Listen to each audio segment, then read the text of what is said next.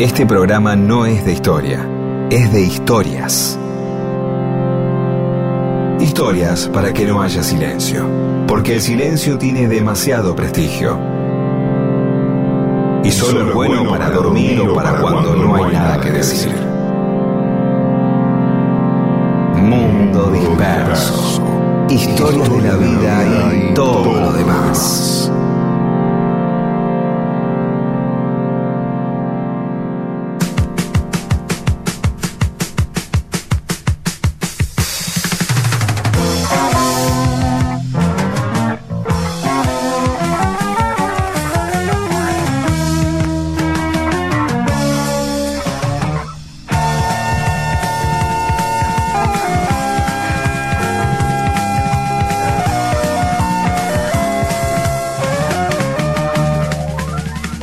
Les va? Estamos en Mundo Disperso. Somos Pedro Saborido, Daniel Míguez, con Paula Weintraub, Olivia Dayes y Eamon.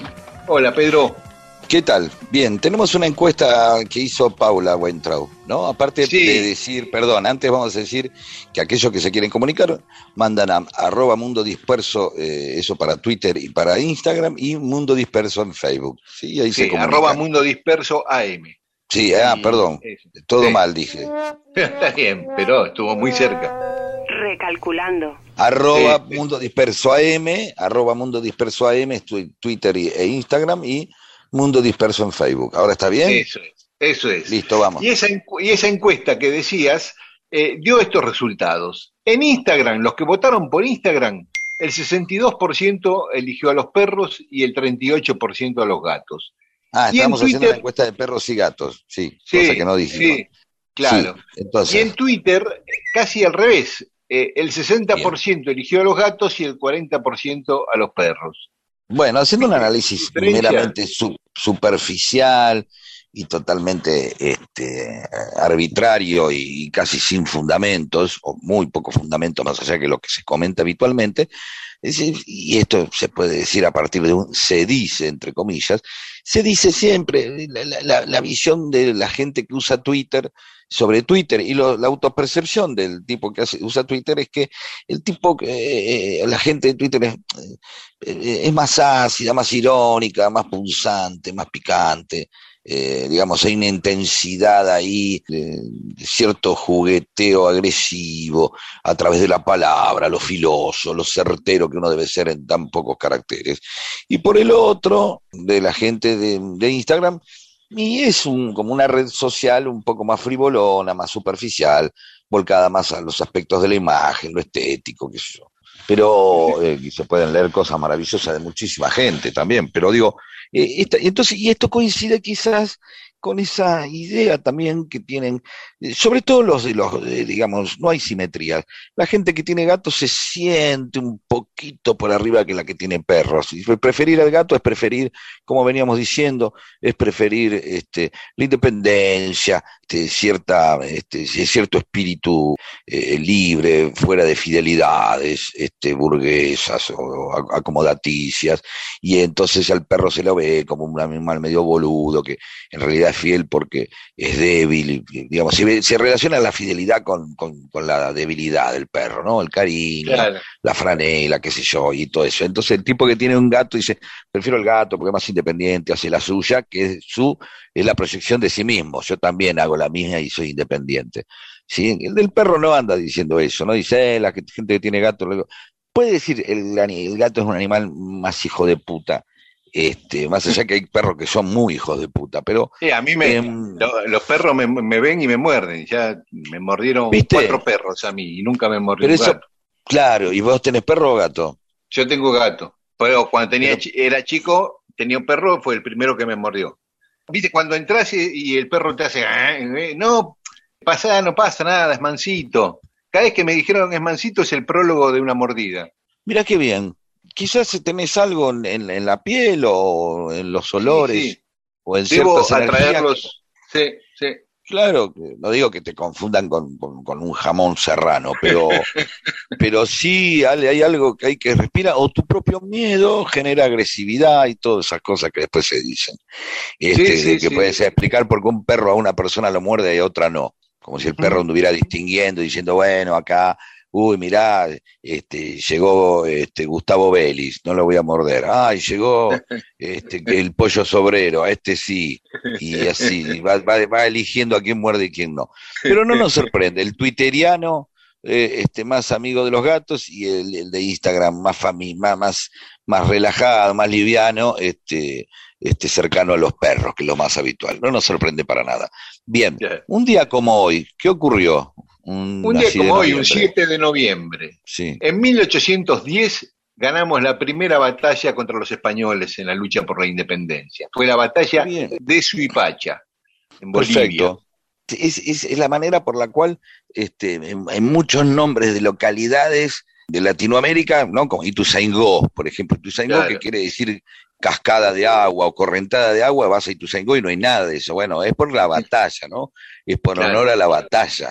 Entonces, batalla de Suipacha, la primera que ganamos, bueno, vamos a clavar ahí un nombre, este, o como Potosito, esas cosas. ¿No? ¿Dónde es Suipacha entonces? Perdón. Eh, es en Bolivia, ahí cerquita de Tupiza. Bien, eh, bien. Que también hay un pasaje Tupiza. Pero más allá de. Palermo hay un pasaje Tupiza, sí. Claro, más allá de eso, eh, convengamos esto, ¿no? Que digamos, el hecho. Vamos a ponerle un dato tonto, que lo primero que se me ocurrió es si uno eh, este, lo afectaría a la altura al pelear en, en, en, Bolivia, como lo afectan a los jugadores y eso, ¿no? Diciendo, no, la altura me cagó. No, pero eh, obviamente hay un periodo de adaptación, lo que un ejército tarda mucho en llegar hasta un lugar y se va adaptando a la altura. Lo de los no llega en charter, no es que eh, llega en aerolíneas. Entonces, eh, pero quizás eso sí, algunas tropas de élite, este, yanquis, que che, tenemos que invadir ahí, lo tienen que tener en cuenta, la, la, adaptación al clima rápidamente, que lo deben tener en cuenta los tipos. Si, si vas a pelear a Bolivia, la altura te pone medio pelotudo, este, apuntás mal, todo eso. Ya, Pero bueno. ya venían en la altura porque venían de perder la primera batalla, esta fue la segunda fecha, la primera en el debut perdimos en Cotagaita. Uh, y ahí no hay nombre, ¿ves? Sí, ahí hay, no hay calle. Que se llaman, hay calle que se llama Cotagaita, sí. sí. ah, en honor a la primera derrota. Sí, bueno, también está muy bien, está muy bien, claro. Está muy bien, sí, sí, sí, este, sin aclarar. Bien, ¿qué y más? Bueno, esta fue la segunda. Después, 160 años después, en 1970, un 7 de noviembre, Carlos Monzón se consagra campeón mundial al ganarle a Nino Benvenuti por nocaut en el duodécimo round en Roma. Fue una pelea que se paralizó el país, ¿no? En ese momento era muy masivo el boxeo, no tanto como hoy. Pero más allá de la masividad del boxeo, la idea de, de, de un argentino llegando a una instancia internacional era muy, muy atractiva, ¿no? Y en, el, y en el box sobre todo también, ¿no? Porque eh, aparte de ser un deporte muy, muy popular, era una de las pocas disciplinas en las cuales eh, eh, los argentinos podían acceder a planos internacionales, ¿no? Claro, Y ahí entonces iban los bomberos, se ganaba y lo transmitía todo el mundo. A ver, también esa, la popularidad es, tenía que ver con la poca segmentación, ¿no? O sea, de pronto todo un par de canales se montaban sobre eso y transmitían, y Monzón se volvía un ídolo, el tipo ganaba y, iba la, los bomberos y lo traían por toda la, autopista Richer y la gente lo saludaba. ¿no? Había otros planos de idolatría mucho más intensos que, que en, este presente, ¿no? Más segmentados. Y, se me ocurre con respecto a eso que decís, también los casamientos de los famosos eran, los televisaban, multitudes alrededor de la iglesia donde se casaban. Ya se estrenaba una película, claro, Palito Ortega que le transmitieron el primer el, casamiento, el primer pibe, todo, todo el tiempo. Todo, sí. y, Néstor mm, Fabián y Violeta Rivas también cuando se casaron también. Claro, eh, Romay te pagaba eh, todo. Papaleo me lo dijo esto, Osvaldo Papaleo con todo eso, que dijo, che, ¿te vas a casar con Irma Roy? Sí, bueno, yo te transmito. Eh, no sé, le dijo Osvaldo, qué sé yo. Pero mirá, te pago toda la fiesta, la luna de miel, todo, bueno, está bien, dijo, sé yo, vamos. Y la gente chocha, que era como ir al casamiento, hoy lo veríamos como, qué increíble los medios de comunicación hasta dónde llegan, ¿no? Y ya en esa época, este, claro, la intimidad, la transmisión de la, de la intimidad no es algo tan relativo a estos años. Ahora quizás todos tenemos herramientas más cercanas y podemos usar las redes. Pero en ese momento eso ya era un reality. Y, esto también por estas cosas se supone que los decoros y, digamos, las cosas van empeorando conforme avanza el tiempo. Ya había un montón de, de, de pelotudeces que venían de antes y que antes también se cultivaban de una manera muy intensa, ¿sí? Eh, es así. Y un día como hoy, en 1867 nacía Marie Curie, premio Nobel de Física. En 1879 nacía León Trotsky, el revolucionario ruso. En 1906 nacía Soichiro Honda. ¿Quién? ¿Sabes quién es? No. Un japonés. No, el de los autos. Eso. Mira vos, no, jamás se me había ocurrido que Honda era un apellido de un tipo. ¿Viste? Qué interesante. ¿En qué- ¿En qué año? El auto empezó a funcionar en 1947, largó el primer auto. Perdón, ¿y él, él qué edad tenía entonces? Perdón, estoy haciendo el 41 cálculo. años tenía en ese A momento. los 41 años ya tenía un auto con su marca. Mirá Sí. que... mm, Y eso quizás, yo muchas veces pienso hasta dónde eh, el, el- el tipo eh, agarre y va a poner una, una casa de, de pastas, entonces le pone la estrella del sur. Y otro Sí. agarra y dice, no, yo le voy a poner Mastrodonato, que es mi apellido. Claro, claro. Y la, la fábrica empieza a crecer y entonces ya tiene un local de 50 metros eh, de frente por seis pisos, vende pastas, gnocchi, tiene todo el dominio de la tercera sección electoral de pastas. Los domingos hay colas de siete cuadras y vienen pedidos de, de todos lados y el tipo dice Mastrodonato y un cartel gigantesco. ¿sí? Sí. Eh, sobre la avenida Pavón, y después el tipo eh, se, siga, se, se sigue diversificando y, y saca una línea de autos que se llaman Mastrodonato. Pensá que acá eh, estaba el auto del Ditela, el Ditela tenía el apellido de, de los Ditela. Claro, Fíjate, tener claro. un, auto, un auto con tu apellido que se llame Migues, un Migues Claro. 420 o un saborido 7 cilindros. Un- Claro, un saborido cabriolet o rural, familiar, eh, hardback o como se llame. ¿Cuánta, cuánta gente habrá precisamente eh, eh, realizado o progresado en su emprendimiento a partir de, de- de poner a su apellido por delante, ¿no? Porque vos fracasás con un auto eh, o con una fábrica de pastas eh, que se llame la Estrella del, del Sur o, o la Flor de Lanús y estás escondido detrás del nombre pero es Mastrodonato se viene abajo y es Mastrodonato, ¿no? Sí. Y, y después Sí. el tipo y saca una línea aérea, Mastrodonato Airlines, y, y- y- y su apellido, eh, claro, entonces, digo, el tipo, este Honda, a los 41 pirulos ya te- tenía un auto con su marca. Sí, Eh, yo pensaba en el Café Martínez, que el tipo le fue bien, pero no sabemos a qué Martínez, ¿no? Es un Martínez, Este, y bueno, no sé. Ubaldo Martínez, Lautaro. Sí. Yo le hubiera puesto el segundo apellido, que es el truco con los cuales la gente que tiene apellidos muy comunes se diferencia. ¿no? Claro. Caf- Café Martínez Cohen, porque, qué sé yo, hijo, hijo de un matrimonio de su mamá era judía. yo. Pero no, el Café Martínez quedó ahí. La verdad no llama mucho la atención el nombre, pero bueno, pero Claro. sí es una marca, ¿no? Hizo una marca. Y también Sí. nacía Albert Camus, el filósofo francés, Bien. en 1913. Sí, que no dejó una, una fábrica de pastas, pero sí todo. Eh, alguno dice, eh, no, no llegó a ser como Fellini o como Almodóvar o como Sartre, ¿no? Sartre sí hay algo que es sartriano. Sartreano, claro. Yo no escuché algo camusiano nunca. No, sería, "Oye, bueno, un bajón, existencialismo, la nada, el absurdo de la vida, qué sé yo. Que eso también es lindo, ¿no? Que tu apellido un día se convierta en adjetivo, puedes decir feliniano, ¿eh? ¿sí? Este, o, o almodovariano, porque marcas un estilo o una manera de. Bueno, ¿algo más? Sí, que hoy cumplen años Mónica Cain Danvers, Johnny Mitchell, Martín Bien. Palermo y Florencia Peña. Así Toda que gente querible y buena. Sí, qué lindo. sí. Y hoy Sí. es el día de Canillita, así que a todos los vendedores de diarios, y a Omar Plaini en particular, un abrazo, a Omar Plaini, hincha de los Andes, digamos. Y por último, en México es el día del tren, así que a todos los trabajadores ferroviarios de México un abrazo. Los pollos obreros de, de México, un gran y hermoso saludo. Bueno, listo, vamos a Escuchemos otra cosa. algo de música y nos metemos Por favor. en los temas del mundo disperso. Sí, sí. Mundo Disperso.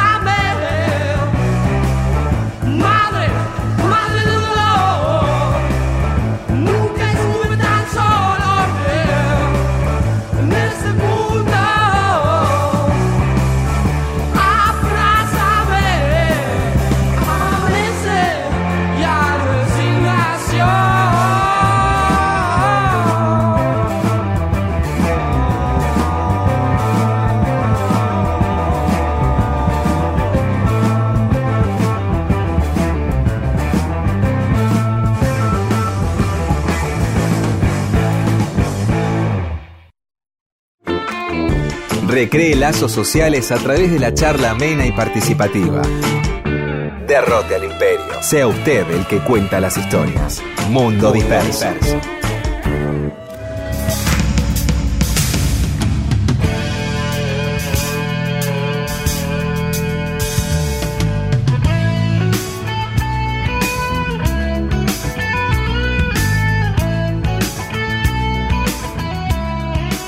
Mundo Disperso hoy vamos a hablar de Bernardino Rivadavia, que mucho Ah. hablamos de él, pero como contracara de San Martín o en distintas circunstancias, pero no contamos mucho de su vida en particular. El primer no. presidente argentino, el que tiene el sillón, ¿no? El Claro, sillón. sí. sí. Y, y hasta ahora, dado la relación con San Martín, este, no, no, no, no lo ha hecho una- un personaje muy querible para nosotros, ¿no? No, es no. así. Sí, sí, la verdad Pero que bueno. sí. Bueno, Bueno, va- vamos a darle, vamos a darle una oportunidad, sí, sí. Bueno, nació el 20 de mayo de 1780. Rivadavia fue bautizado como Bernardino de la Trinidad González de Rivadavia y Rodríguez de Rivadavia. O sea, porque la mamá también venía con un Rivadavia. Ah. ¿Sabes qué? Y, y ¿sabes qué? Era con B larga el apellido. Después él se lo pone con B corta. Pero originalmente, y como está en el acta No, no de nacimiento, motivo no sé por qué le cambió, porque en Galicia, los padres era, el padre era gallego, en Galicia todos esos apellidos que empiezan con Riva son todos con B larga, porque Riva quiere decir Rivera. Me contaba Rodó, Rodolfo García, por supuesto, que Ah, Rivadavia quiere decir al costado de la vía, por ejemplo, ¿no? Eh, hay un apellido Rivadaneira, que es al costado del río, la ribera del río Neira, y así, ¿viste? Entonces, ah, qué lindo. sí, esto sería como la, ribe- la ribera de un camino, Ri- Rivadavia. Su vida no, no, no tiene grandes matices hasta que aparece públicamente combatiendo a los, a, a los invasores ingleses en 1806. Bien. Por su actuación ahí, Santiago de Liniers lo quiere nombrar alférez real, pero Álzaga se opone a su nombramiento, Martín de Álzaga. Lo digo porque viene a cuento porque después se quedó con un poquito de veneno este, Rivadavia contra Álzaga y no puede Bien. asumir. En 1809 se casa, y se casa con quién? Con la hija del virrey del Pino, con Juana del Pino. Bien. Llega la Revolución de Mayo y Rivadavia vota por la destitución de Cisneros. Bien, con la primera junta se lleva bien. Asume la Junta Grande, la que manejaba Saavedra en contra de Moreno, que incorporaba a las provincias, y la primera junta era porteña. Esta es la Junta Grande, la segunda junta incorpora representantes de las provincias.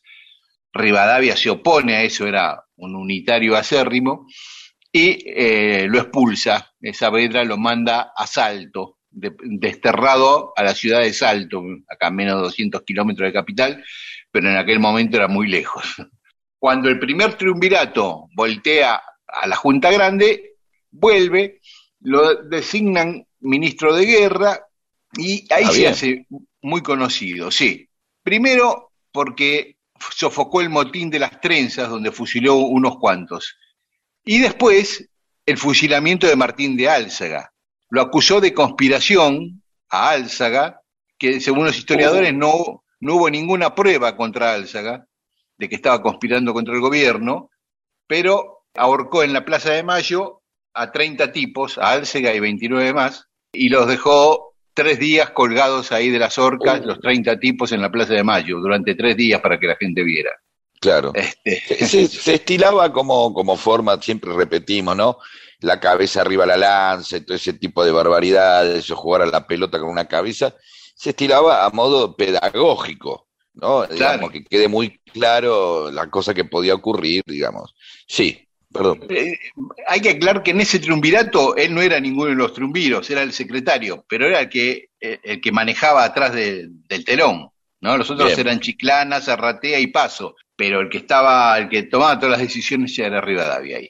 Como Rivadavia o el triunvirato le habían dado la orden a Manuel Belgrano que se repliega a Córdoba y después a Buenos Aires porque les importaba dos bledos el tema de expulsar a los españoles, ¿no? Ellos querían fortalecer Buenos Aires y y nada más.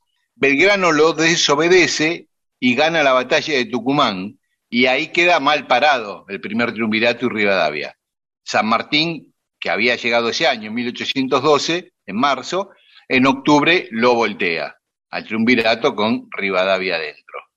Rivadavia fue arrestado y expulsado de la ciudad. O sea, que ahí empezamos a ver una cosa, que Rivadavia ya tenía algún motivo para tenerle bronca a San Martín, ¿no? Y sí, claro, claro, claro. Lo sacó del gobierno, lo arrestó y lo expulsó. En 1814, dos años después, Alvear, enemigo de San Martín, voltea al segundo triunvirato y lo vuelve a traer a Rivadavia. Y lo manda en misión diplomática a Europa para que trate de conseguir el reconocimiento de la independencia de las Provincias Unidas no lo consiguió, no consiguió que ningún país nos reconociera la independencia en esa misión, pero se quedó seis años en Europa. En 1820, que es el año de la anarquía, como se lo conoce, hubo nueve gobernadores hasta que llegó el décimo Martín Rodríguez que se asentó. Martín Rodríguez no parecía ser un tipo de muchas luces, pero sí muy pícaro, no, no, no estadista, pero sí un político pícaro, y lo hace venir de Europa para que tome la rienda del gobierno Rivadavia lo nombra ministro de gobierno, que sería como una especie de jefe de gabinete ahora, y ministro de Relaciones Exteriores, los dos cargos, en 1821. Y a partir de ahí, hasta 1827, son los seis años de hegemonía de Rivadavia en el gobierno, ¿no es cierto? Los que defienden a Rivadavia le valoran algunas ideas progresistas que pudo poner en práctica, ¿no? La cosa de la ilustración, él crea la UBA, la Universidad de Buenos Aires, hace una mejora urbanística en la ciudad de Buenos Aires, mejora las calles y varias reformas, entre ellas la reforma eclesiástica por la cual se puso eh, a la iglesia en contra, le expropió bienes a la iglesia.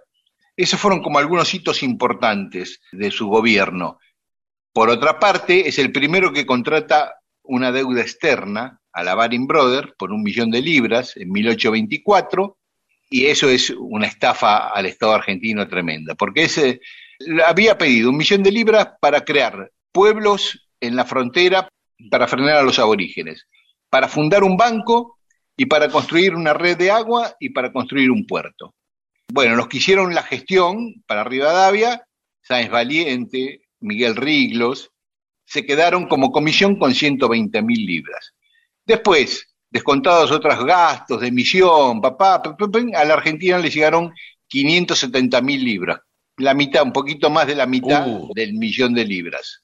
Y esas 570 mil libras, la mayoría en letras de cambio para que fueran utilizadas en comprarle a empresas británicas, ¿no? Como unos vouchers, ¿entendés?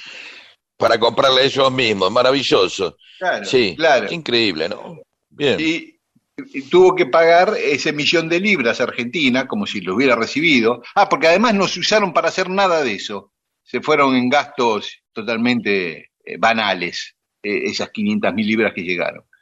Y el millón de libras más sus intereses, la Argentina lo terminó de pagar en 1904, o sea, 80 años después. Eh, Pedro, ¿te parece que paremos acá y seguimos contando en un rato después de la música? Sí, a ver si después tenés algo medianamente potable a favor del tipo. Bueno, sí, ya creo que lo más potable lo conté, que arregló calles, sí, sí. No, podemos encontrarle algo más, vamos a ver. Yo nací en Jerusalén, tenía un feeling que no podía ser. Necesitaba un lugar a donde esconder los pies. Cuando vi a un extranjero, le pregunté qué sigue ese. Él me miró y simplemente me dijo que ya me tenía que ir saquen este peso, sáquenlo de aquí, saquen este peso. Ah, peso que pusieron en mí, el peso.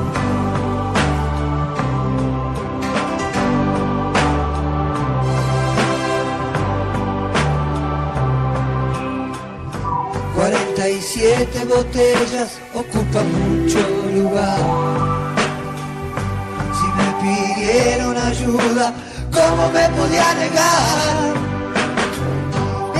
Tanto las mujeres que consiguieron salvarse aceptaron su destino y se largaron a llorar. Saquen este peso, sáquenlo de aquí, saquen este peso.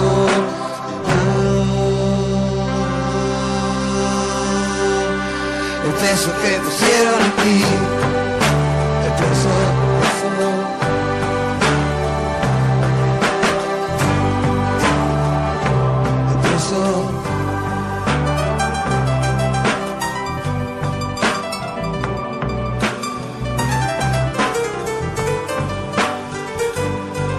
Mundo Disperso, historias de la vida y todo lo demás. Y estamos contando la historia de Bernardino Rivadavia, ¿no? Habíamos llegado a 1824 cuando pide el, el empréstito, el préstamo a Baring Brothers y, y lo termina de pagar Argentina 80 años después, eh, inaugurando esa cosa de pedir superpréstamos de deuda externa que después se evaporan, no se usa para nada importante, pasó después con la dictadura militar, pasó con, con Menem y pasó con, con Macri. Lo inauguró Rivadavia, es- ese modo, o modus operandi. Entre otras cosas, por ese préstamo, Argentina le dio de garantía todas las tierras públicas, quedaron hipotecadas. Entonces, como no las podía vender, Rivadavia creó la ley de enfiteusis, por la cual los ¿Eh? productores, ley de enfiteusis se llama, que es, eh, enfiteusis es la- el préstamo, eh, la cesión de, de un inmueble, en este caso son las tierras, que eh, los arrendatarios tenían que pagar un, un monto mínimo al Estado, que era muy bajo, eh, y la idea era hacer de muchísimos pequeños propietarios, pero eso no funcionó. Terminaron siendo muy poquitos que tomaron enormes extensiones de tierra por dos pesos, así que le salió un poquito mal lo de la ley anfitrión. Le Eh, sonaba muy bien de entrada, sonaba muy bien, Claro. ¿no? Sí, Sonaba como totalmente. bueno, algo bueno, che, vamos pequeños productores que cada uno, ¿no? Y de pronto había Sí. Sí, lo que se esperaba de Rivadavia, digamos. Sí, vamos a hacer, yo voy a ser totalmente falto de cualquier ecuanimidad. Ya eh, eh, hemos decidido que Rivadavia es un hijo de puta, ¿de acuerdo? Así que adelante, sí. Un datito más para ponernos del otro lado. En 1824, Rivadavia arregla con Inglaterra darle la explotación de las minas en Argentina, del Cerro Famatima, en La Rioja, pero después lo extiende a cualquier lugar minero de la Argentina. Se lo da a una empresa inglesa que lo nombra a Rivadavia presidente de la empresa. Ah, bien. Le- sí, le da unos Yo 30 creo mil. eh, el segundo el segundo paso de la precisamente el ejecutar es cuando no encuentra límite se convierte en impunidad. Y ya debe haber un goce. Ahora, mira, no solamente voy, vas a ver, Ricardo le dijo a un amigo, no solamente voy, le doy todo a una empresa inglesa, si no le voy a decir que me pongan presidente a mí. Vas a ver que todo bien, que sigue, todo sigue. Sí, Sí. claro, sí, siga, siga. Eh, y bueno, le dan un bono de 30 mil libras por ese cargo y 1.200 libras de sueldo. Eh, Está muy bien. Después O lo- sea, lo para que no parezca coima, ¿no? Claro, claro. Y No después, era corrupto, el tipo era, cobraba un sueldo, simplemente. claro, y él hace un decreto que dice, se declaran las minas propiedad particular de cualquiera que las descubra y se dedique a su elaboración. Así Ajá. que, además firma con Inglaterra un acuerdo por el cual Argentina pasaba a ser productor de materias primas exclusivamente y comprador de Inglaterra de manufactura. Así que es como un ALCA, digamos, pero bilateral con Inglaterra en 1824. Eh, sí, en mil- 1824 se firmó el acuerdo el 2 de febrero del 25. Y a cambio, Inglaterra reconoce la independencia de Argentina.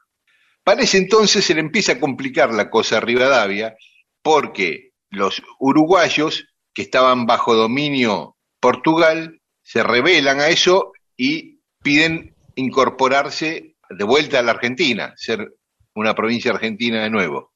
¿Y qué hace? Y Brasil le declara la guerra a Argentina por ese motivo. Así que empieza la famosa guerra con Brasil.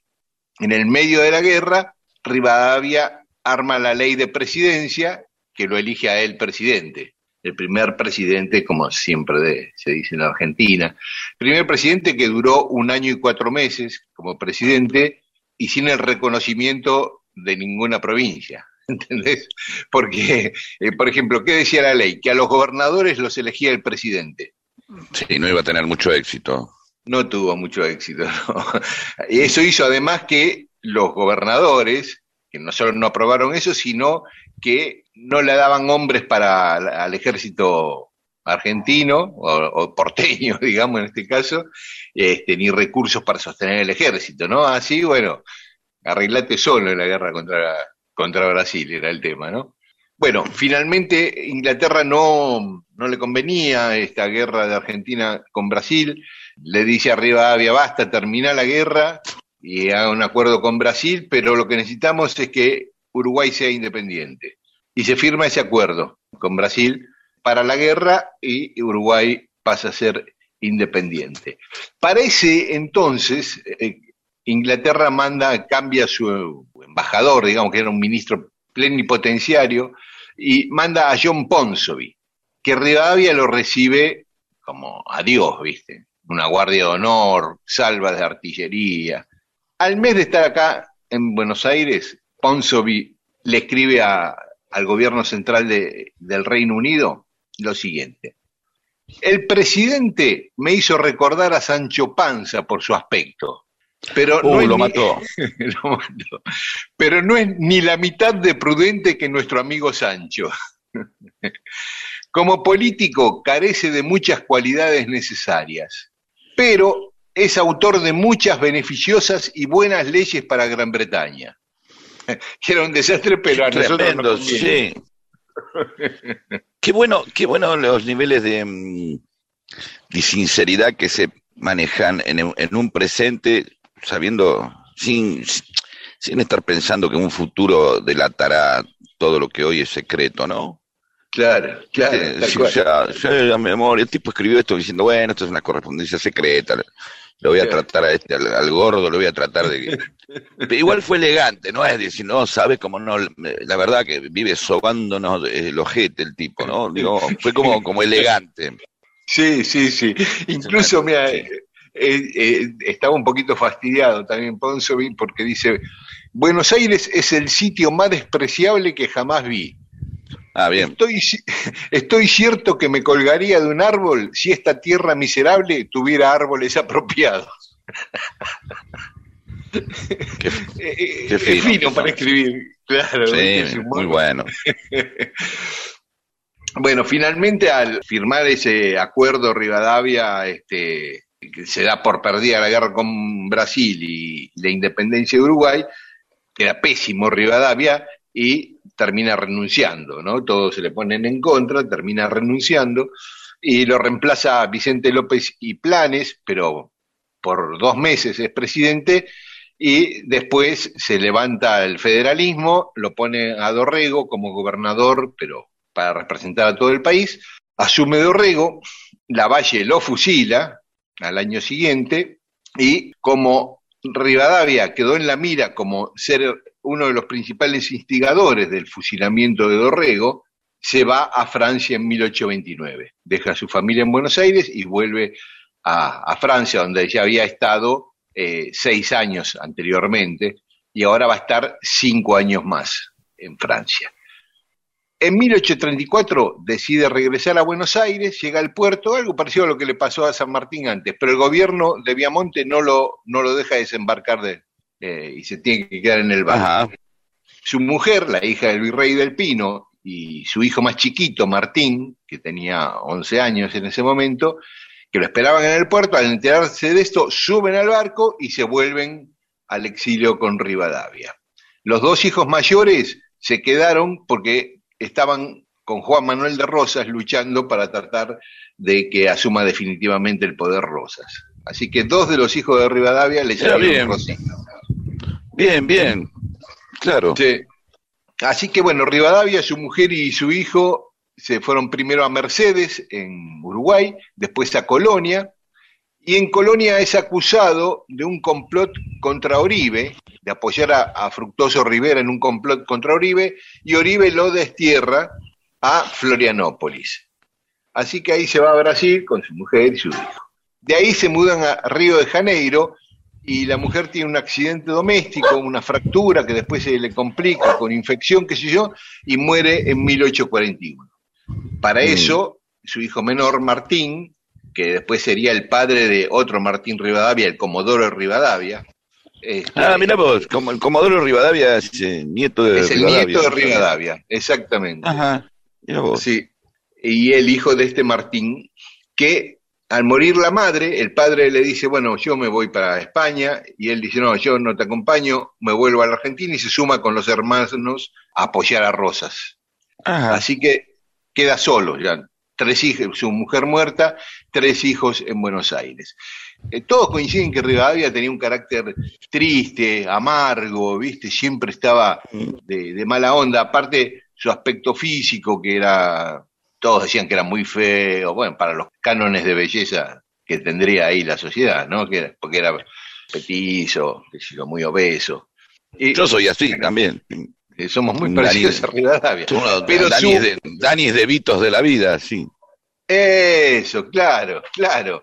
Pero eh, quizás Juanita del Pino, en las especulaciones que hacen, dicen que se enamoró de él por su capital cultural, porque era un tipo dentro de la media Ah, de, la, de alta sociedad, era un tipo muy culto, ¿no? Cuando él se va a Europa en dos ocasiones, una vez en seis años, otra vez cinco años, la mujer queda muy mal, le escribe mil cartas y él no le da bola, casi nunca le contesta las cartas. En el medio muere la mamá de Juanita y muere la hija de ambos de cuatro años. Y él ya le escribe que vuelva y Rivadavia ni bola.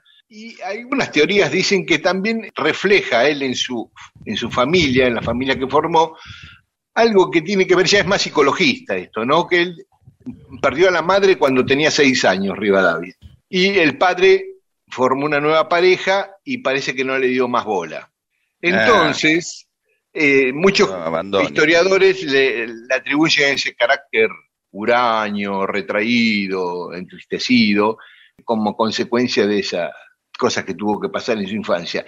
Pero después, más o menos, él lo replica en su adultez, no le da mucha bola a su mujer, pero sobre todo no le da bola a sus hijos, ¿no? Así que Se bueno. le hacen rosistas. Así. Sí, todos se eligieron rosistas. Él se va a, a vivir a Cádiz con do- dos sobrinas, que después él las acusa de, de robarles plata a las sobrinas, que le robaban. Y poco antes de morir, que murió el 2 de septiembre de 1845, pide que su cuerpo no vuelva jamás a Buenos Aires. Eh, Pero no le hicieron caso, fueron No, no, repatriados en, en No tendría 1850. gente que lo quería, digamos, al final tampoco, ¿no? No, claro. ¿Qué pidió? Que no lo entierren en Buenos Aires. Vamos a traerlo. Al, claro. al Tereso. Sí. Sí. Y ahí Así está que- hoy.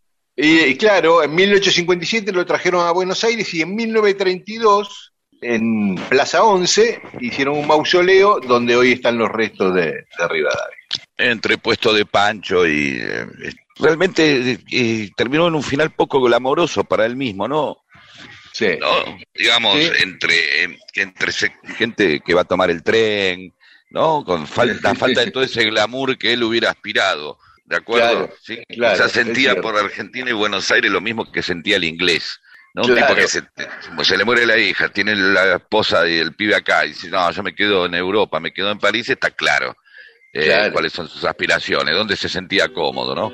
Bueno, Bueno, esta fue la historia de breve, pero interesante de Bernardino Rivadavia.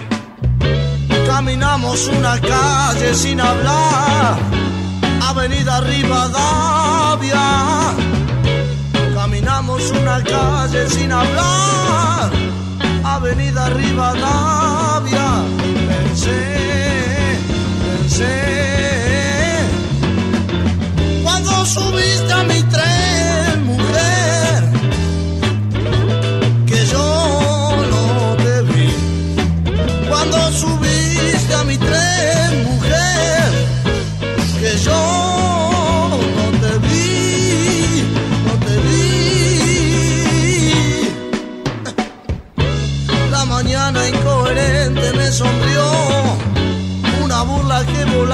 se escapó. La mañana incoherente me sonrió. Una burla que volaba se escapó y pensé, pensé.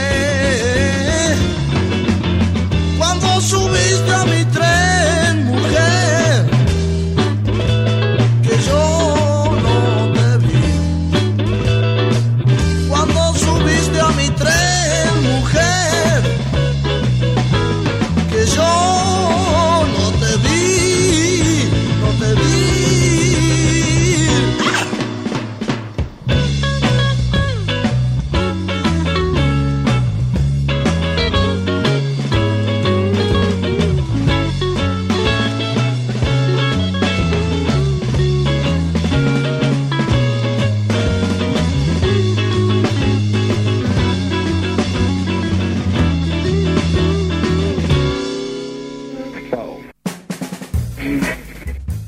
Mundo Disperso.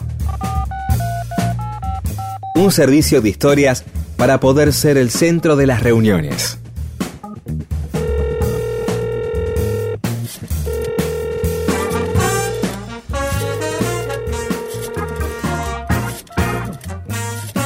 Y en Mundo Disperso tenemos mensajes de los oyentes.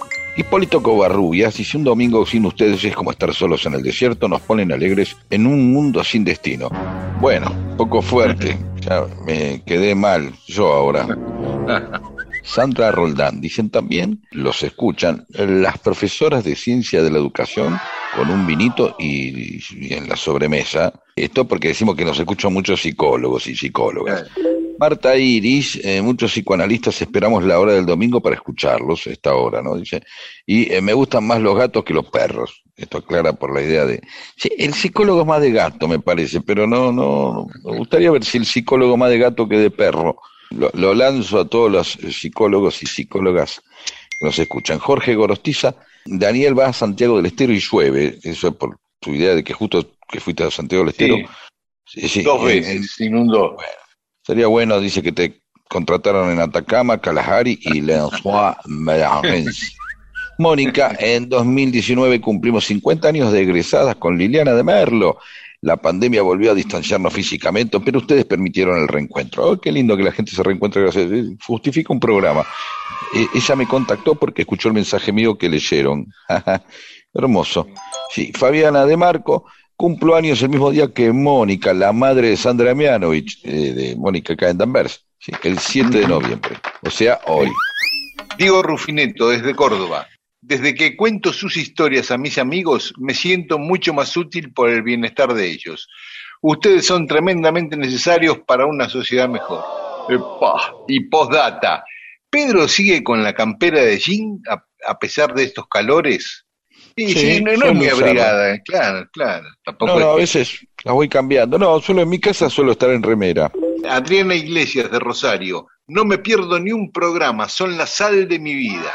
Eh, Bueno, hoy nos Estamos están como, eh, así. más que Sí. elogiarnos, me preocupa la esencialidad que estamos eh, tomando en, en algunas personas. Eh, es preocupante eso, ¿sí? Ah, porque decir que nos quieren. Marcelo, el de la Vinoteca de Córdoba, dice, cuide esa garganta, Pedro. La marcha, cántela en tono bajo. está muy bien, está muy bien. Este, Y- Yo soy de silbarla más que otra, sí. Ah, Mamushka, ya que están con el tema de los plátanos, ¿alguien sabe por qué las tipas que bordean el Parque 3 de Febrero están sin hojas, sin flores? En esta época deberían estar en su esplendor. Algo está muy mal. Bueno, hay algún experto en botánica quizás. Y que nos conteste Susana, esto, sí. sí, y Susana Figini dice, soplo velitas el mismo día que Diego Maradona, o sea, el 30 de octubre cumplió. Acerca de los meses del año, María Campaña dice que nos escucha desde Neuquén todos los domingos en la previa del asado. Y respecto al tema del calendario, siempre se preguntó por qué los meses de 31 días no reparten un poco y emparejamos a febrero. Vos decís, claro, podría haber eh, dos meses menos de 31 y así febrero podría... No, pero en realidad el problema con febrero, claro, el problema con febrero es que tiene 28 y 29, no es un mes que tiene 30 o 31. Claro, claro. Es un mes medio, no. Fran Pelón, los mayas ya sabían de los 365 días del año muchos siglos antes. y después dicen que los europeos trajeron la civilización. Bien. Sí. Eh, bueno, Lo- los sí, mayas eh, en matemática y en astronomía estaban recontra avanzados, te sorprende. Mónica Ruiz Díaz, me río mucho, mucho, mucho, mucho con ustedes, eso porque estás drogada. Cuando mi madre se enojaba le decía a mi padre don provisorio. Ah, la casa se hacía en familia. Mamá era peona de albañil, además de sastre. Siempre había algo para terminar. Ah, por la idea de... Hay mucha gente que vive en casas que, que no se terminan, ¿no? Que están siempre... Le falta el revoque, después te van haciendo un techo y en realidad la casa está en construcción en forma permanente. Esto hace una idea de aquello que está terminado o no. Esa es la discusión. Sí, Claro. como uno vive en postergaciones. Yo mismo en mi casa hay un montón de cosas. Tengo un zócalo de madera que se cae cada tanto y lo vuelvo a poner más o menos un ángulo para que se mantenga hasta que alguien sin querer lo toque y vuelve a caer. Y así, bueno, los enchufes que no andan, las tablas de inodoro que pellizcan, que son un gran peligro eso. Entonces, pero yo ya la conozco, yo ya sé dónde está. Pero de pronto entra alguien al baño y yo le aviso. Guarda que... Claro.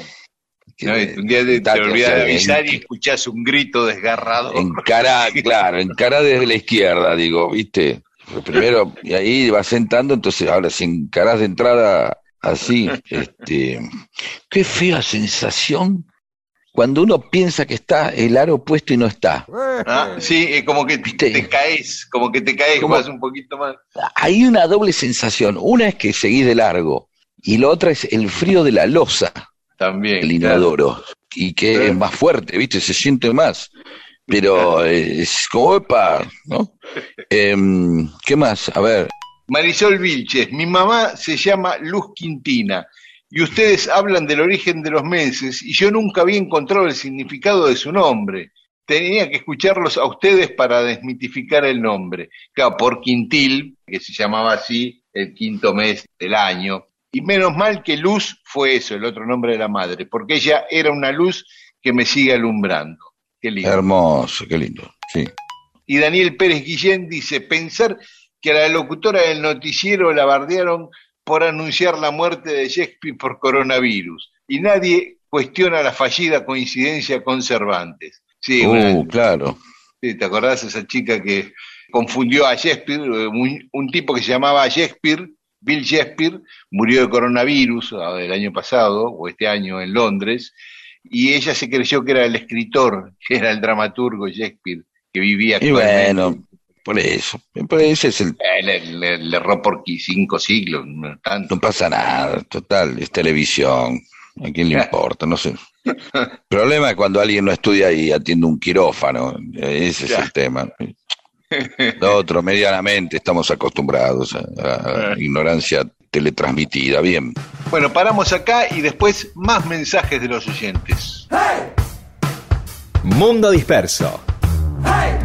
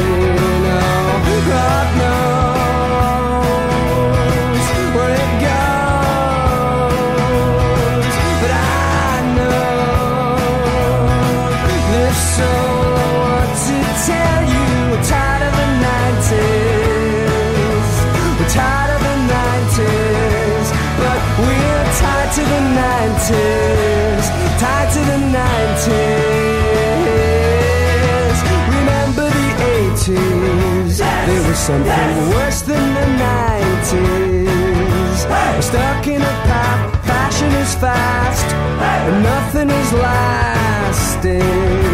It's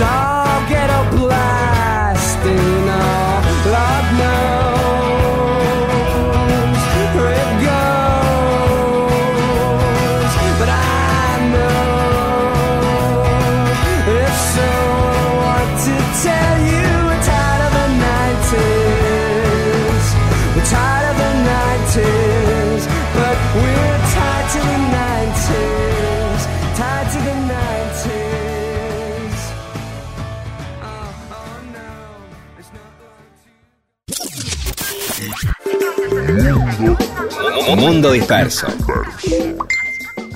Qué triste el momento en el que en una reunión todos están mirando sus celulares. Usted tiene la oportunidad de evitarlo. ¿Cómo? Contando una buena historia. Mundo, disperso, disperso. Para que contar historias y entretener sea cosa de humanos.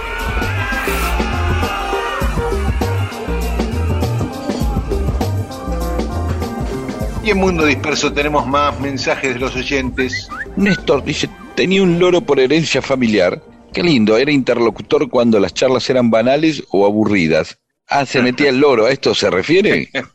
sí, Digo, a lo mejor le, le, lo ponían a hablar para, en una charla aburrida le daban eh, participación al loro. Está, y sí, siempre es, es, es un loro, es un, más interesante que una tortuga siempre. Eh, más, más, asqueroso también. Julia Gerín. Me había olvidado de Toribio, el canario de mi abuela, y de Rodolfo, el loro de mi prima. Qué lindo el Rodolfo, el loro de mi prima y el canario de mi abuela. Parecen este, unas cumbias o canciones de los parranderos. Y, dice que prefiere vivir con gatas, sí, que no le gustan los pájaros. Otro Baladna, mi experiencia con loros, y comparto un video que lo que pueden entrar, de un lorito que está cantando la marcha peronista. No lo vi todavía, pero parece que está colgado, que lo subió ahí. Sí, sí, está en nuestro Facebook. Lo inventé yo. Bien, Andrea Salinas, mi abuelo que era mendocino tenía un loro bellísimo, bellísimo, dueño de un almacén. Uno de los clientes se encargó de enseñarle a Pancho, el loro, la marcha peronista. Divino entonaba.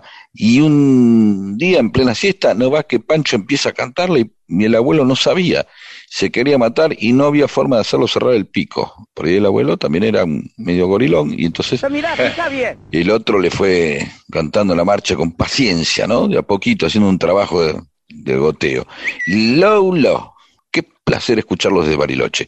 La abuela de mi yerno tiene dos inmensas jaulas con canarios que cantan todo el día. Yo pensé la gente no tenía más pájaros. Mira, su preocupación es, claro, eh, su preocupación es que los cuidará cuando ella no esté ya la conocen y cuando se acerca le hacen mimos en el pelo. Homero Thompson, mi abuelo tenía un loro tuerto que era re malo, un loro de mierda que te mordía. Yo no había que pensado nunca en loro tuerto malo. O te pica, ¿viste? Claro, no, te muerde te ahí. Te, con el pico tiene... No, pero te puede cortar, ¿eh? Si está medio afilado. Sí, claro, claro. Lastima. Pablo, no puedo evitar tener una jaula con pajaritos en mi casa, actualmente tiene un canario.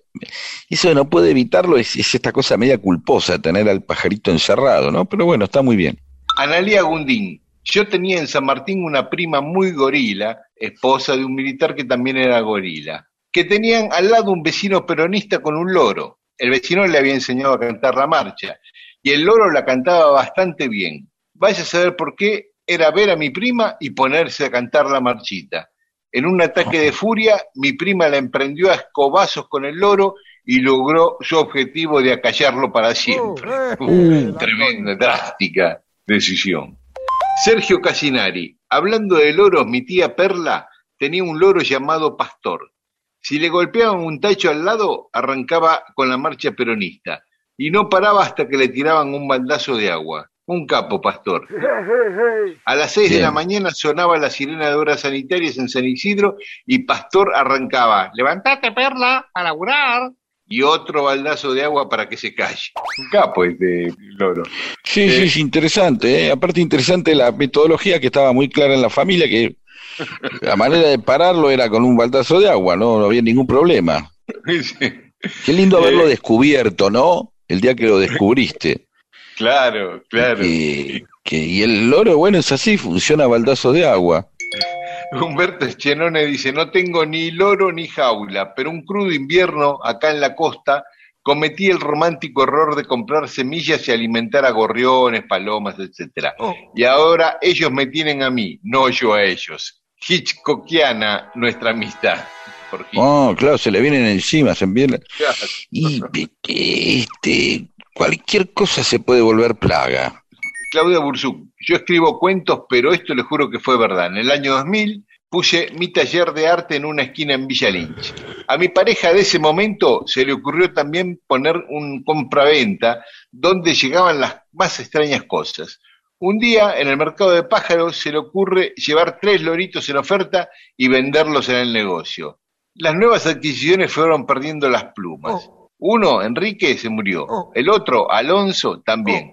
Solo el lorito cantor que resistió a no sé qué enfermedad tenía una pata rota. El loro rengueaba y no tenía que ser delatado. Un día vino una señora a comprarlo, y es una historia muy larga, pero el, el loro andaba rengueando y ella tratando de evitar que la futura compradora se dé cuenta de que el loro ro- rengueaba. Sí, hay bueno, poquito para vender.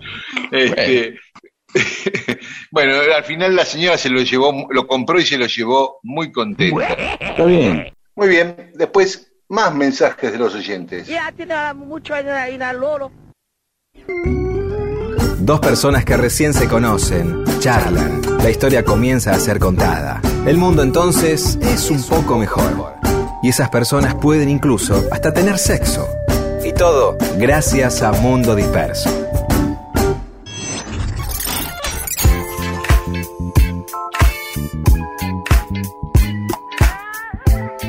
Y en Mundo Disperso hoy vamos a hablar de un personaje que no es muy conocido, John Montague, un inglés. ¿Lo, lo escuchaste nombrar alguna vez? No, no, no. No, no. Bueno, Quizás sí, es- pero con una buena pronunciación. Pero Ah, claro, claro. si bueno. convertís así, eso como convertir en otra, otra persona, ¿no? claro. No importa. ¿Cómo, ¿Cómo se dice? Creo que se dice Montague y Ajá. se escribe Montagu. Ah, está bien, está difícil. Sí, sí. Bueno, después Este- pregunto a alguien que sabe. Es el conde de Sandwich. Vamos, es más fácil por ahí por, Ajá, el bien. título de conde. No, este tipo tuvo una historia importante, una carrera importante, muchas vicisitudes en su vida, pero no, no pasó a la fama por, por esas cosas, porque por- fue integrante de la Cámara de los Lores, fue primer ministro en un momento de, de Gran Bretaña, Un tipo pesado. Tipo pesado, sí, sí, sí, sí, sí. Tuvo una vida complicada, eh, sobre todo en el aspecto amoroso, ¿no? Porque se había casado con una chica, Dorothy Fine, de la cual estaba muy enamorado, y al poco tiempo esta chica empezó a tener problemas psiquiátricos severos, Oh. se volvió loca y bueno, finalmente falleció. Entonces se pone en pareja con una cantante de ópera muy famosa que se llamaba Marta Ray, y un día que ella iba a cantar en la Royal Opera House, en, en Covent Garden, Sí. la ópera de Gran Bretaña, en 1779, a la salida, un tipo que estaba enamorado de ella, que era rector de una universidad, los espera a la salida y la mata. Uh, La mata porque ella no le daba bola. Un femicidio tremendo. Y Sandwich, el conde de Sandwich, nunca se pudo recuperar de su dolor. Empezó por ahí a tomar de más, empezó una vida de- juego, empezó a, a ser ludópata, digamos. Esa ludopatía de jugar todos los días al póker y esto y lo otro, qué sé yo, ya estaba tan, tan cebado por eso que ni paraba para comer. Entonces le pidió a su personal doméstico que le trajera cosas para que le hicieran comida que él pueda estar comiendo mientras juega las cartas. Le traían pedazos de carne y él se le ocurrió agarrar, para no ensuciarse los dedos, ponerle dos tapas de pan a esa carne, una por excelente. abajo, Y ahí nació el sándwich. Bien. Exactamente. Y este tipo Clarísimo. pasó a la fama por inventar el sándwich. ¿No? En una, en una circunstancia eh, acelera de alguna manera al, la vida, porque la- el sándwich es una aceleración de la vida. ¿sí? Uno come sándwich no solamente para seguir jugando, boludeando, sino también para otras, por otras razones. Es práctico, eh, no tengo que andar llevando platos a algún lado, como algo mientras sigo trabajando. Es decir, se provo- provoca un acelerador de la comida, no tanto en la producción de la misma, porque ya el pan lleva un tiempo y lo que va dentro también, pero sí en el engullimiento del asunto. Ya uno no se tiene que sentar para comer un sándwich. Ya a Claro. partir de ahí te puedes parar, puedes dar vuelta, empieza el bandejeo, la industria del sándwich de miga y un montón de cosas que de verdad provocan una aceleración. Sí, uno de los factores evidentemente del tipo era, a ver, Veamos entonces que el sándwich, yo este dato no lo sabía del tipo de los sándwiches mucho. Lo que no tenía el dato era esto de que el tipo era por una cuestión de que era, en el, libro gordo de Petete no nombraron, que es donde vi la historia del sándwich, ¿eh? de chico. No Sí. sabía que era porque era un ludópata, pobre tipo. O sea, nace, el sándwich es, es fruto de, de una serie de tragedias este, sobre un tipo abrumado que necesita escapar de todas esas angustias este, que vive, pobre, este, a través del juego. ¿No? Y ahí es donde los sirvientes le van trayendo todo, le dicen, mira, te traigo tomate, esto, eh, pan, y dice, bueno, pero eh, yo eh, no puedo parar para comer y comer con más, más con, con la mano, que es lindo también, ¿no? De ahí la frase más rico que comer pollo con la mano, pero Sí. pero no puedo después de agarrar una pechuga, agarrar las cartas de nuevo, agarrar las fichas. ¿Sí? Y ahí aparece la idea de algo que mantenga una distancia exacta con la, con la que es el pan que no mancha. El pan este, no mancha los dedos, se no puede tener y se convierte en una especie de portabilidad consumible, como el cucurucho del helado. Claro. ¿no? claro. No se tira. Es decir, es el mismo plato, puede ser este, engullido. ¿De acuerdo? Claro, claro. Ahí, ahí, es donde, ahí es donde cierra la idea del sándwich, ¿no? Tal cual. A mí eh, una de las cosas que me llamó la atención era, era que el tipo habrá pensado en algún momento de su vida, yo voy a pasar a la historia, soy el primer lord del almirantazgo, secretario de Estado, o sea, canciller, ministro de comunicaciones, de vuelta canciller, firmó tratados de, fines de guerra y qué sé yo con varios países. Y dice, bueno, voy a pasar a la historia por alguna de estas cosas, ¿no?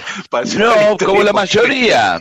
Pero, pero como los, por las decenas de primeros ministros que, de los cuales no sabemos nada de los ingleses, es decir, Thatcher, Churchill, Tony Blair, porque más o menos, qué sé Claro. yo, no, no, y no, quedaron amontonados ahí, y no, uno se acordará. de- Yo pensaba muchas veces en, en, en Alsina, y uno no sabe cuál de los dos, si Valentino Adolfo, es conocido por su gran fracaso que es la zanja de Alsina.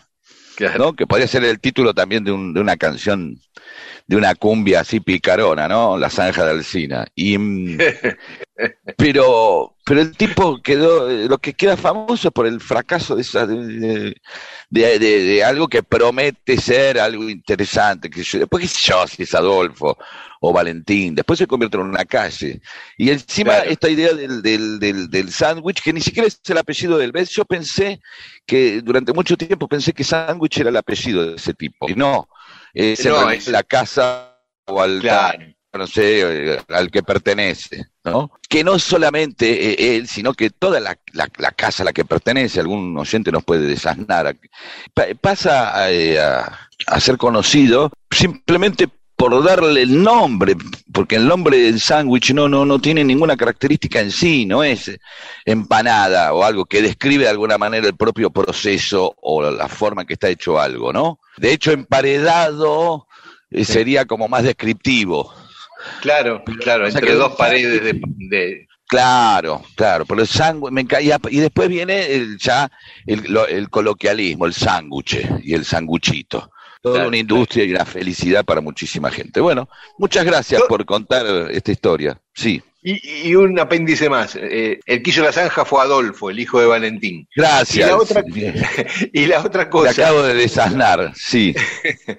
y otra cosa, hay en un libro de Woody Allen, pueden buscar por internet, googlear, hay una descripción muy graciosa de Woody Allen Ah, sobre el invento sí. del sándwich. Sí, sí, sí, sobre las pruebas que iba haciendo, que las primeras Sí. pruebas probaba este, con dos pedazos de jamón eh, y un pan en el medio y no funcionaba.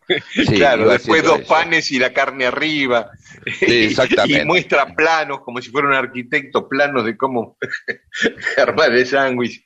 Es Bueno, así que bueno, Este, este- este gran acelerador del capitalismo en sus goces y en, en sus labores, sobre todo, es, es fruto de la ludopatía. Eso Así también es el dato que podemos tener. Así es.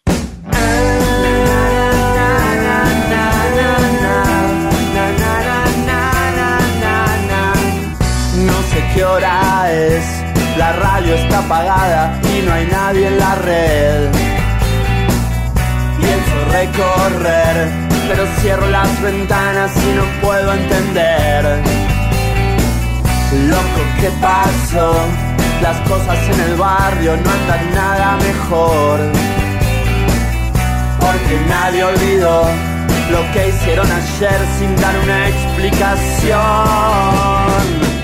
Todavía es de noche en esta ciudad.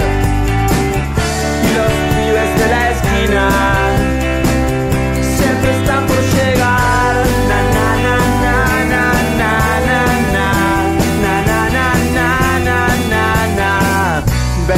siete años de sol. Quiero abrazarte en la mejor estación. Las autopistas visten todas estas calles y no piden perdón. Darwin tiene razón, muchos monos en pelotas en los parques de atracción. Y tu corazón tirado en un banco de constitución. Todavía es de noche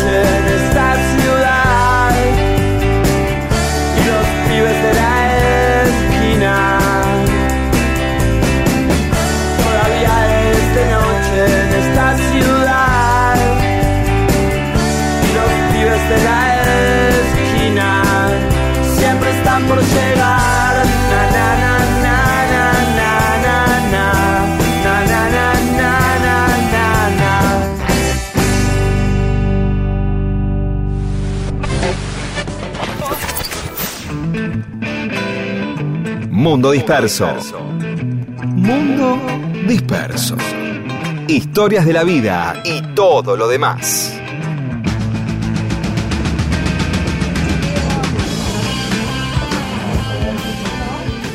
Y tenemos más mensajes de los oyentes.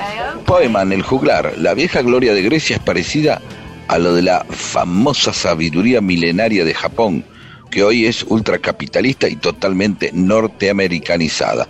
Un saludo revolucionario desde el otoño neoyorquino. Me encanta este programa, divertido, bla, bla, bla. Gracias, Poeman, el juglar. Gabriela Yoko, mi tío Juan tenía un loro. El loro lo recibía con un hola Juan y seguidamente entonaba la marcha peronista. O sea, la combinación, ¿no? Saludaba y arrancaba con la marcha. Que el Eh, loro es un animal eh, peronista. Debe haber alguien que le enseñó una marcha radical o que le enseñó la marsellesa o la internacional. Debe haber loro comunista, seguro, seguro. Pero básicamente yo me entero siempre que le enseñan la marcha peronista, que es como una especie de, de, digamos, de, Es como un de hit gracia permanente. ¿no? Porque tenía, pensemos que fue, esto tiene más que ver con los 60, este, los fines de los 50 y 60, estamos hablando de historias ligadas a la resistencia y donde la marcha en su plano simbólico eh, era algo muy fuerte, ¿no? Era algo muy fuerte. Claro. Este, era una- un, un símbolo de identidad muy potente, ¿sí? Más, ahora no sé si Me llama la atención que haya gente que tenga pájaros y, y que tenga loros. Gabriela termina diciendo que el tío lo quería muchísimo al loro y una vez que se tuvo que ir 10 días a Entre Ríos, en ese interín se murió el loro. Y la esposa del tío lo puso en el freezer para que el loro se conserve y así cuando volvía mi tío se pudiera despedir y enterrarlo él mismo. Ah, mira vos, qué, qué detalle, Sí. poner el loro en el freezer. Eh, Carlos Donnarumma dice, ¿se dieron cuenta que ya casi no quedan gorriones? Hace tiempo era el pájaro típico de la ciudad de Buenos Aires, al menos.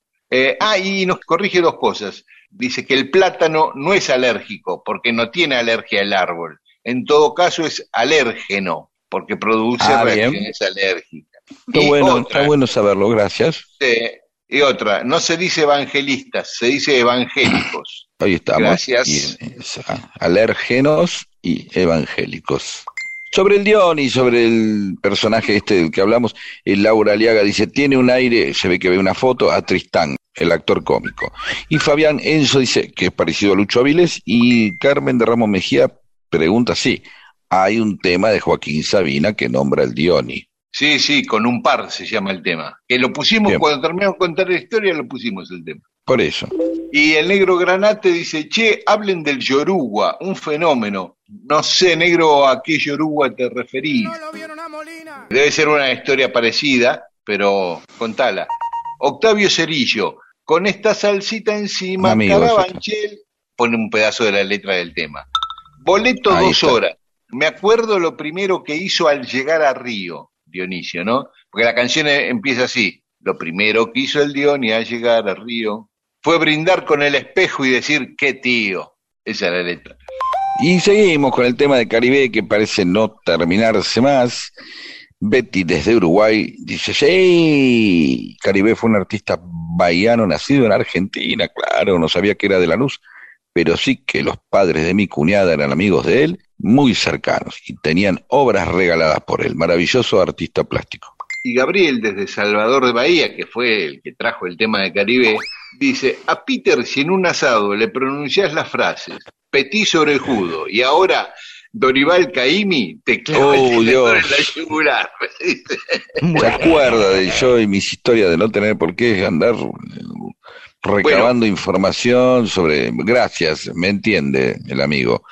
Bien, Sí, y eh, además, tengo- eh, pero yo también, ¿eh? Porque hace muy poquito se había cumplido un aniversario del nacimiento del Petillo Orejudo y yo Oh. omití deliberadamente decirlo. Gracias, gracias, gracias. Saludos a María Teresa González, a Rubén de San Luis y a Daniel Goni. Y yo saludo al Tuco Nescui, que hubo dos domingos que no nos pudo escuchar porque estuvo trabajando 48 horas desde el sábado, y a Lorena del Valle Ruiz. Y Pedro, con esto ya nos despedimos, ya no queda más tiempo. Sí, señor. Así que nos encontramos el domingo que viene y esta noche si quieren escuchar la repetición del programa en la 93.7 en FM Rock de Radio Nacional. Chau, hasta el domingo. Buenísimo. Chau, chau.